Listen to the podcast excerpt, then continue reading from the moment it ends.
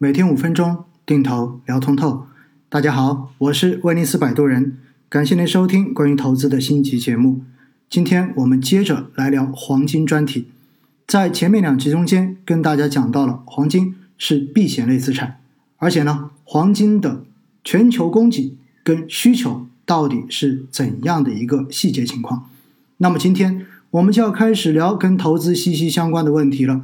那么就是黄金的价格到底受哪些因素的影响呢？如果作为一个普通的商品或者是投资品种，那么供求关系的变化一般就会对这一类资产的价格造成很直接的影响。当市场上面供过于求的时候，那么这一类资产跟商品的价格一般就会下降；而如果供不应求，那么价格自然就会上升。所以。黄金的供给跟需求，它们之间的这种关系直接产生变化，也会对黄金的价格造成影响。从黄金历史价格的变动来看，真正对金价波动造成比较大影响的，实际上是两方面的需求，一个就是各国央行的一个黄金储备的需求，另外一个就是黄金的投资性需求。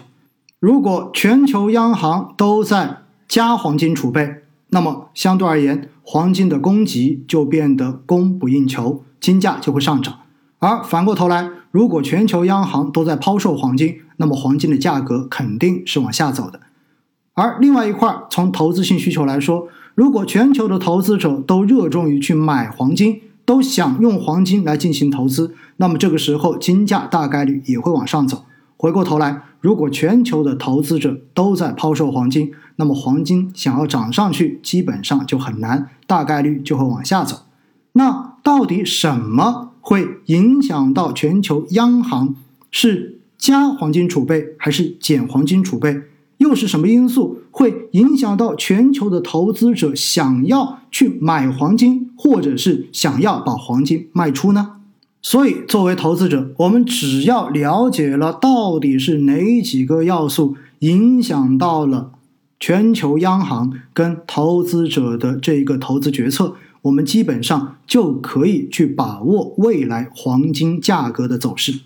首先，第一个影响到黄金价格最关键的一个因素，也是在之前我直播中间已经跟大家去强调过的一个要素。这个要素就是实际利率。什么叫做实际利率呢？实际利率指的是去除掉通货膨胀率之后，投资者能够得到的真实利息回报。这样的一个利率到底是多少？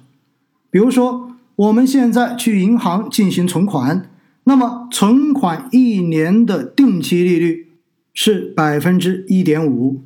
那看上去，我存钱进去一年之后可以拿到百分之一点五的利息，对吗？但实际上不是这样子的，因为在这一年中间，可能整个的通货膨胀率为百分之三点五。那我们用一点五减去三点五，发现等于负二。那么在这一个例子中间，百分之一点五就是叫做名义利率，而负的百分之二就是叫做实际利率。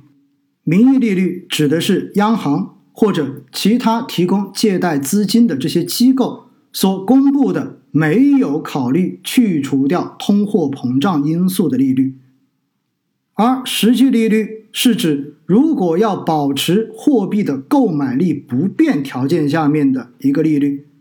大家一定记得这样一个公式：实际利率等于名义利率减去通货膨胀率，而黄金的价格。和实际利率是处于一种反向的关系，因为黄金本身并没有利息，所以黄金本质上是一种零息资产，不会涨利息的，利息为零。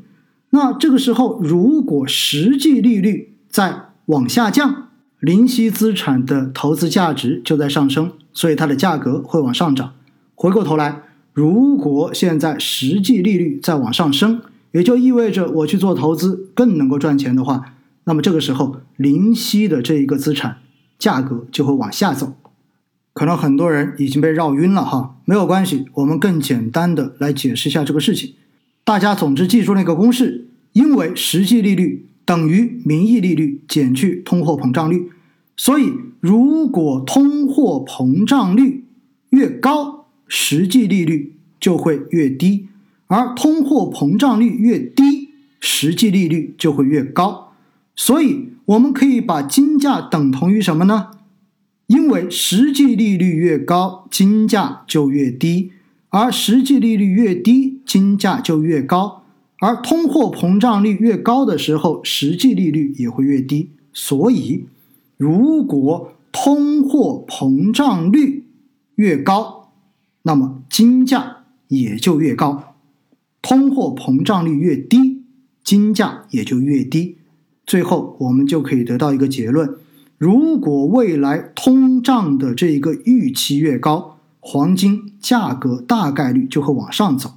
而如果未来通缩的预期越高，那么未来黄金价格大概率就会往下走。而对于通货膨胀，我们知道，顾名思义，也就意味着如果市场上面的钱过多，那么通货膨胀就会变得越厉害。现在全球都在放水的背景之下，大家觉得未来全球的通胀预期是会往上走还是往下走呢？因此，这也是为什么。在目前这个阶段，其实黄金建议大家进行配置的第一个原因。